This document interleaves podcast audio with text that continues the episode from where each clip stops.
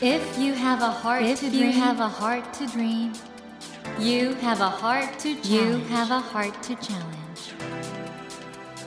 take that Take challenge that challenge and realize, and realize your dream. Your dream. Dream Dream Heart. Heart. ドリームハート政教新聞がお送りします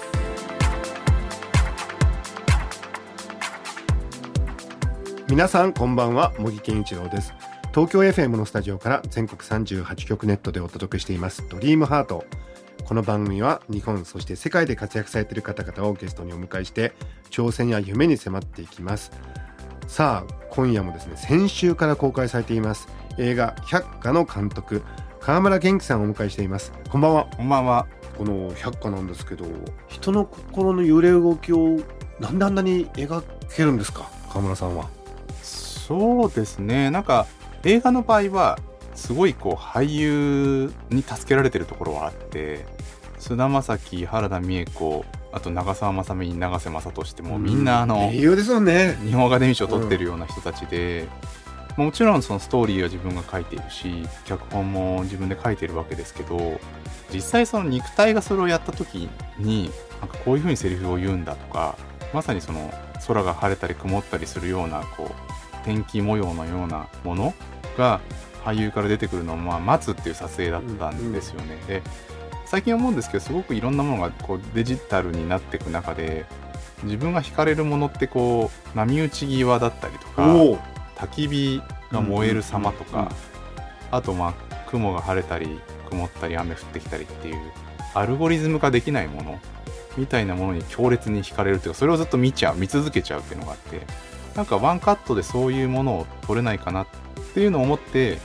まあただそれってなかなか簡単に出てこないんでひたすら待つっていう感じでしたね。今回あの原田美枝子さんが集中力を失うまで待ってた現場待ったみたいですね。ああそうなんですよね。人間がそのぐわっと集中している時となんかひょって忘れてっちゃう時とそのフォーカスがあったり合わなくなったりする様を、まあ、おばあちゃんが認知症になっていく時に見てたんで、うんうん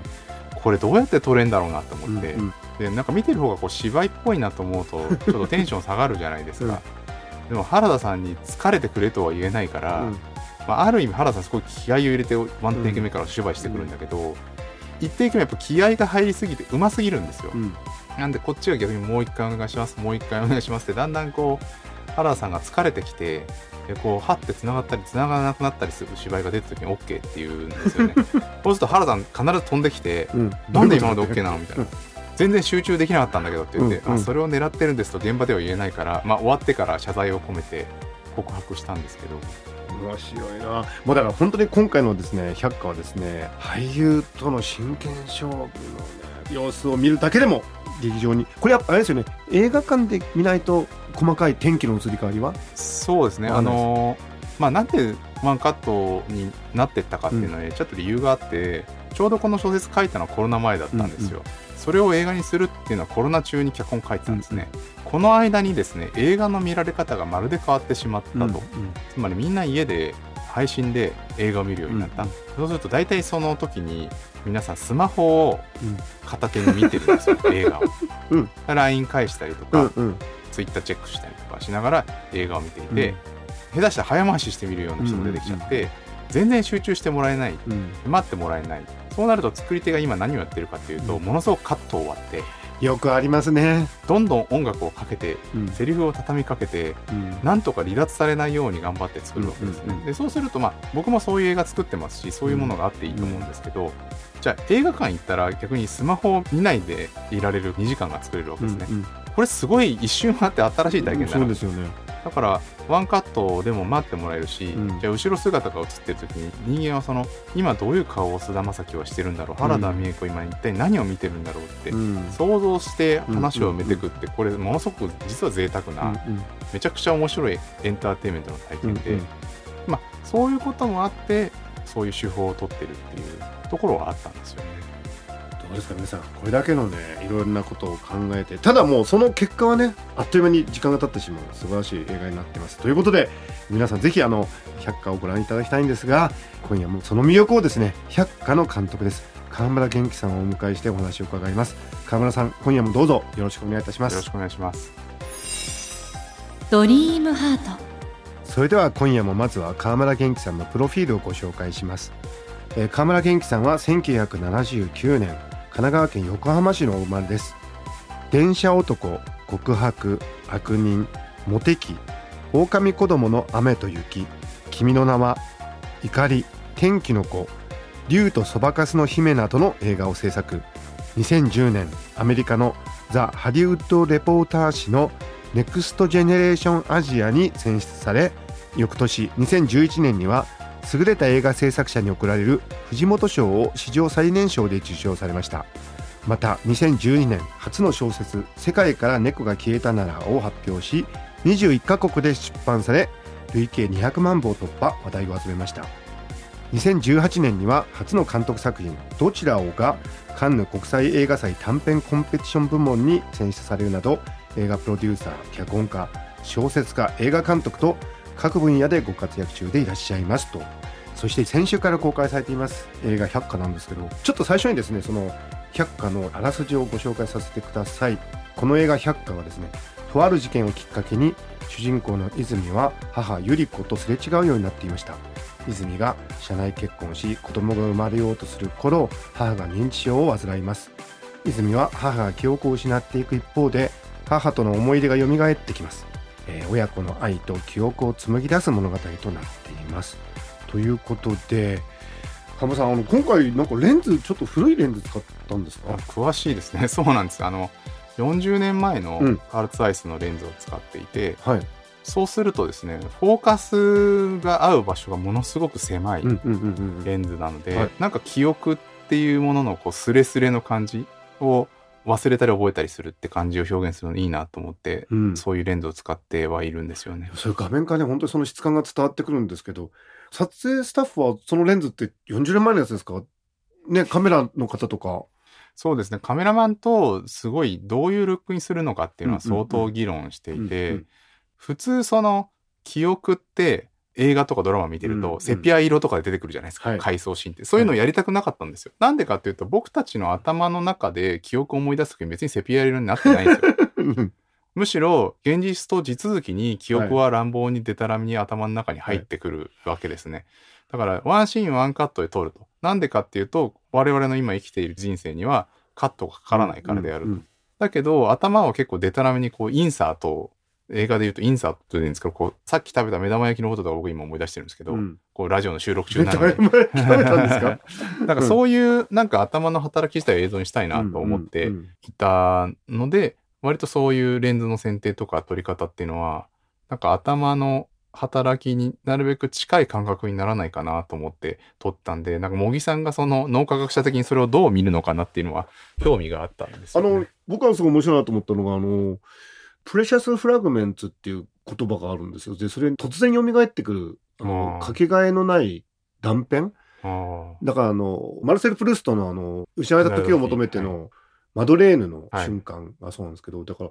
今回監督の映画見ててあプレシャス・フラグメンツなんだなっていう。でそれがだから脈絡なく だからさっきあの監督がさ、目玉焼きを食べたことを思い出しちゃってあはい。なんでそれが蘇ってくるのかわかんないですけどそうですね。蘇ってくるわけじゃないですか。はい。この映画百花でも今回ね半分の花火っていうのがうんジュリアのモチーフとして大切なものなんでしょうね。今すごいデジャブのよううんにうんうんプルーストの話聞いて思い出したんですけど、はいはいこの映画結構ヨーロッパの配給が決まっているんですね。うんワイルドバンチっていう、まあ、うんケンローチとか是枝さんの映画を配給してる会社決まえっていて、お大体ヨーロッパの人に見せるとプルーストの話するんあですよ。そうですか。失われた時の話を絶対されるんで、うんうんそのプレシャスなんでしょうフラグメントフラグメントっていう、もうそのかけがえのないものを思い出す瞬間みたいなものを、はやっぱヨーロッパ人にとってやっぱプルーストが原点なのかなっていうのは思いましたね。ね。これあの収録中ですけど、あの、あとちょっと連絡先を。ちょっと情報と言いますあの、ヨーロッパのメディア対応とかに役立つかもしれないんで、本当ですか？その学術的なそこら辺の。ああ、ぜひぜひ。はいこれから多分映画祭で記者会見とかそうですよね。やるんで、ブルーストの話をしようかなと思って。あーまあ僕ももちろん影響はものすごく受けてそうですよね。るんですけど。でそこら辺の脳科学的なこういうことがありますみたいな、ちょっと後で。すみません、はい業務連絡でした。収録中に。それにしてもあの、僕あの、お母様のセリフで、ある大切な時に、このことも全部忘れちゃうのよみたいなことをおっしゃるじゃないですか。はい。あれ切ないですね。そうですね。なんかこう、人間の脳みそってね、茂木さんの前で言うのもあれですけど、うんなんかうまくいってないっていうか、その、忘れたいことはいつまでも覚えてて、うん。忘れちゃいけないことを忘れるっていうのが、うんまあめちゃくちゃ人間らしいし、まあ頭の不思議なところだなって思うんですよね。だからそれ自体ってすごく感動的だし、切ないし、なんかそれを物語にしようっていうのはまあ根幹にずっとあったんですよね、なんか。緻密なんですよね、監督はね。だからその、今回の原作小説もあの、シングルマザーの取材をされた時に、子供がよくいなくなるあっていう、ああいうところに目つけるのが、ちょっとこれ監督どういうことかちょっと。あ、ああ、そうですね。シングルマザーとそのうん息子さんの取材両うん方うんやってたんですよ。うんで、一個すごく印象的だったのが、お母さんが話してると泣き出して、うん。なんかうちの息子、いつも迷子になるんですと。うんうんうんで気づいたら迷子になるんですって言って泣きながら言って、なんでなんでしょうかねって。で、その後、こう、息子の、うんまあ、小学生だったんだけど、話してて、なんで迷子になっちゃうのみたいな話して、まあなんかこう、確信のついたことは言ってこないんですけど、うんこれわざと迷子になってるなって思ったんですよ。うんつまりその、お母さんがこうやって心配してくれる、うん泣いてくれる、一生懸命探してくれるっていうので、まあ愛情確認しているんだなっていう。これってでもすごくこう、お母さんからしたら悲しいことなんだけど、うん息子からしたらもう、お母さんが泣きながら探してくれるってことで確認してるっていう、この、ややこしいんだけれども、すごいその男の子のことが印象に残って、まあ今回その、小さい頃は自分が迷子になってたけど、大人になったらお母さんが迷子になるっていう、その入れ子構造で描けたらなっていうのは、実はそれでも間に流れてる感情は一緒っていう。ものすごくそこが印象的ですし、はいあとやっぱり、これも取材の中であの、すごく印象的だなと思ったのは、結婚するって連絡した時にお母様が意外な反応することがあるああ、そうね。だから、そのシングルマザーに育てられた男の子うんが結婚の報告をそのお母さんにしたときに、祝福してくれるのかなと思ったら、やっとあなたと大人同士として時間を過ごせると思ってたのにって泣かれちゃったって話を聞いて、あ結構これ、なかなかディープな関係なんだなっていうのは、まあ思いましたね。それがちゃんと小説でも描かれてるし、それからこの映画にも入ってるってことで、はいやっぱりすごくそこって心に残りますよね。やっぱりね、僕が頭の中で考えてる物語なんて大したことないんだなって、取材をしてるといつも思うんですよね。信じられないような体験をみんなしているし、この間もだって鈴木敏夫さんのあのジブリ汗まみれに出させてもらった時に、うん。うん。鈴木さんに突然、俺の母ちゃんもさ、3年ぐらい家にいなかった時なんだよって カミングアウトされて、え えー？ーなんかこう映画を作って、結構これすごい話だろうなと思って出すと、なんか鈴木さんに、いや、俺の母ちゃん家にいなかったんだよとか、山田洋次監督にも実は俺の母ちゃん1年いなかったとか、やっぱみんなね、えー？世間には言えない家族の秘密ってあって、なんかね、そういうものも記憶としてこう封じてるんだけど、掘り出されるらしくて、そういう話によくなりますねだからやっぱり映画って癒しになるんですよね。なんか深いところでね。きっとね。まあそうなんですよね。だからさっき、記憶って埋めると、うん。なんか逆に悪い形になってこう。育っちゃう感じがして、なんか喋ったりとか表現することで、まあものづくりをしてる人、クリエイターと呼ばれる人はなんとか生きてるのかなって感じはするんですよね。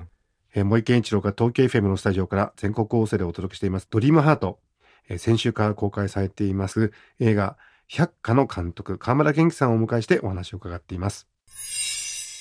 ドリームハート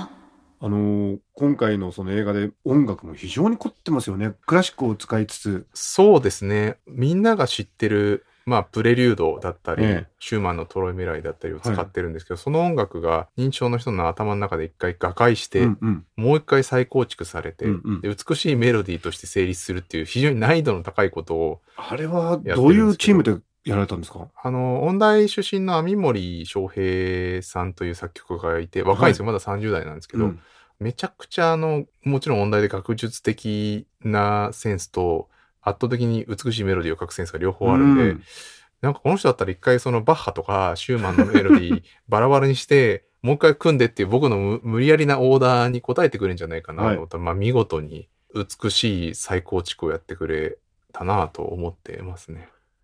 そういう意味で言うと、いわゆる劇団音楽も本当に、まあ見逃せない作品なんですけど、今もこれ日本で大ヒット上映中なんですけど、団地のシーンも非常に印象的でしたね。そうですね。まあ団地ってやっぱりあの、ちょっと迷路みたいなところがあって、なんかその団地の階段上がってると今何階だったっけって気に 普通になったりするじゃないですか。はいはいはい。何回階段上がってもまだ2階っていうビジュアルを、まあ、作ってるんですけど、なんかこう認知症の人の中でこう時間の編集が起きてると思うんですよ頭の中で。うん時間の編集が起きててでそれがただ一連に見えてるうんっていうのを映画のちょっとマジックでやったらワンカットの中でやったら面白いんじゃないかなっていうのは、まあ、あのシーンは結構みんな印象的に残ったと言われますけどあれはねだから頭の中こうなってんじゃないかなっていうのを映像にしてみたって感じでしたね。うんその頭の中はこうなってんじゃないかなという意味ではその認知症になられてるお母様の体験する世界が特にあの女の子が走っていくシーンとか非常に不思議で印象的ですね。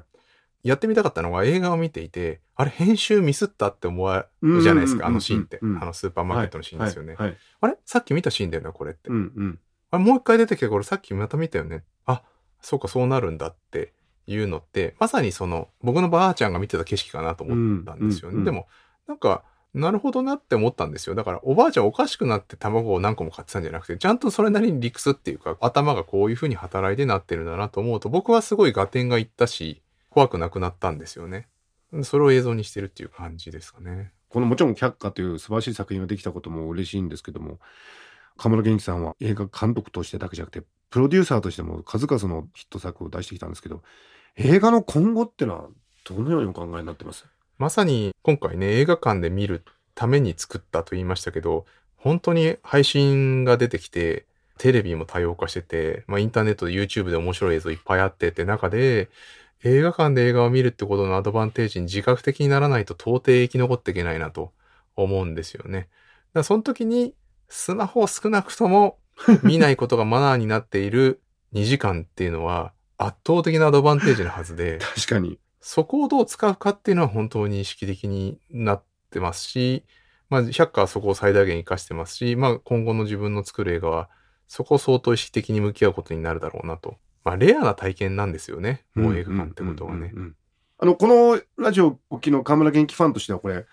じゃあ次新曲とかも映画化するのかなみたいな。そうですね。まあ、新曲って小説を書いたんですけど、あまりにも時代が追いついてしまっていや そうですね。ままさにちょっとと今その通りになってしまってるってそうなんですよ。なんで、えまあ、ちょっと思うんですけど、まあ、今、ただ、ちょっと動物に興味があって、えええ動物ものですか次は？そうなんですよ。動物ものやりたいなと思って。えどういうことですかそれ？動物ものっての。まあね、デビューで世界から猫は消えたならっていう猫の小説はいはい書きましたけど、うんうん。次今、興味が馬に興味があって、え馬？なんかその、言葉というものが、今人間が人類史上最も言葉使ってると思うんですよ。うん。まあ SNS とか、うんうん。スマホが登場したことによって。だけど、こんなに言葉使ってるのに、こんなに分かり合えてない時代がないと思うんですよ。うんで、むしろ、なんか猫とか犬とか触ってたり、うんまあ、たまに馬に乗ったりするんですけど、はい。圧倒的にコミュニケーションの量が多いように感じる。深いように感じるっていう。あなんかあの原田美恵子さんとも馬そうなんですよ。原田さんが乗馬やられてて、うんうん。連れてってもらって馬乗ったりしたんですけど、僕の周りも結構馬にはまる人すごい増えてて、なんでこんな周り馬はまってる人多いんだろうな、みたいな。うんうんうんで、なんかそこと、コミュニケーション、言葉みたいなものの通じなさみたいなもの、うん人間同士の分かり合いなさみたいなものが関連してるんじゃないかなと仮説を立て今、ストーリーを書き始めてるところです。書き始めてるんですねはい。それはえっと小説？ね、小説なのか映画なのかどっちに着地するかはわからないんですけど、なるほど。ちょっとこれあの楽しみだった皆さんひょっとしたら次の河村作品は馬かもしれません。ということでいろいろお話を伺ってきたんですけども、えー残念ながらそろそろ、えー放送時間がいっぱいになってきてしまったんですがこのね素晴らしい映画百花もう本当これあの日本はもちろんあの世界で大ヒットして興行的にはもちろんあの批評的にも高く評価される作品になると思うんですけども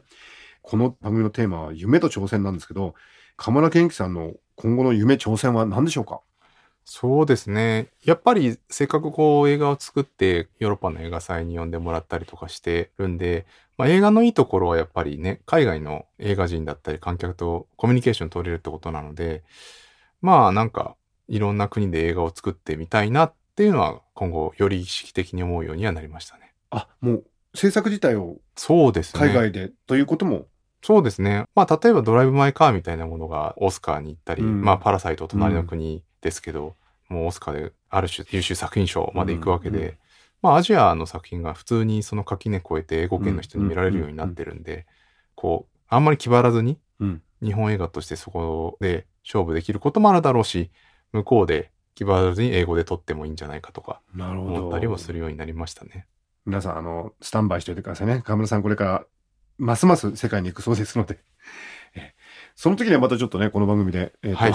い、ろいろお話伺いたいと思います。えーそのようなですね、これからも世界の映画をますます輝かせていく河村元気さんが監督を務められ、親子の絆を描いた映画百花は現在全国で大ヒット公開中でございます。主演のですね、菅田将暉さん、そして原田美恵子さんの演技が本当に素晴らしい。真剣勝負ですもんね、これね。そうですね、本当に。ぜひ皆さん映画館に行ってこの百花という素晴らしい映画の時間を経験なさってください。映画百花についての詳しい情報は公式ホームページをご覧ください。ドリームハートのホームページからもリンクを貼っておきます。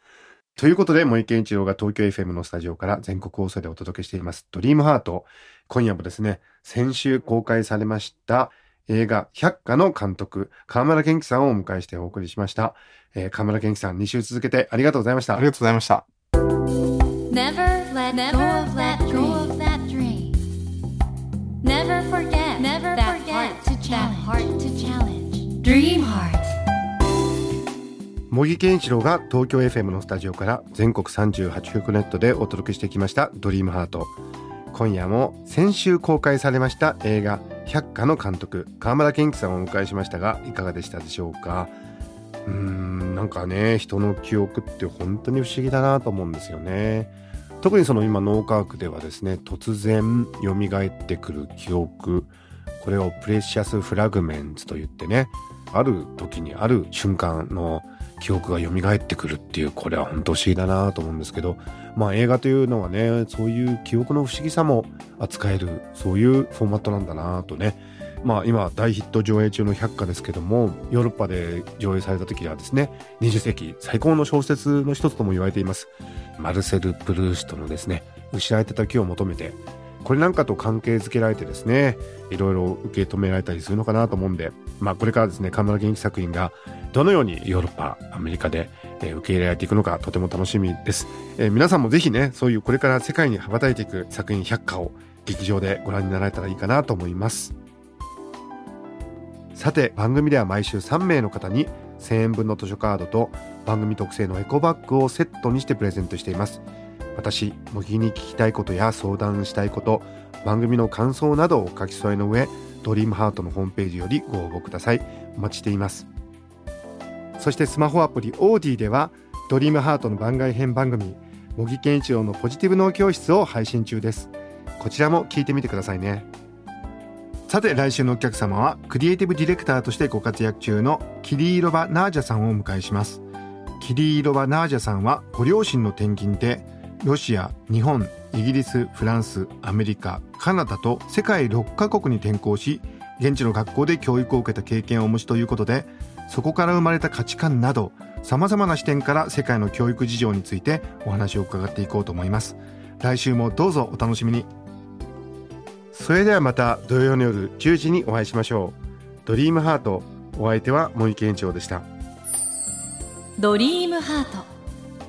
政教新聞がお送りしました。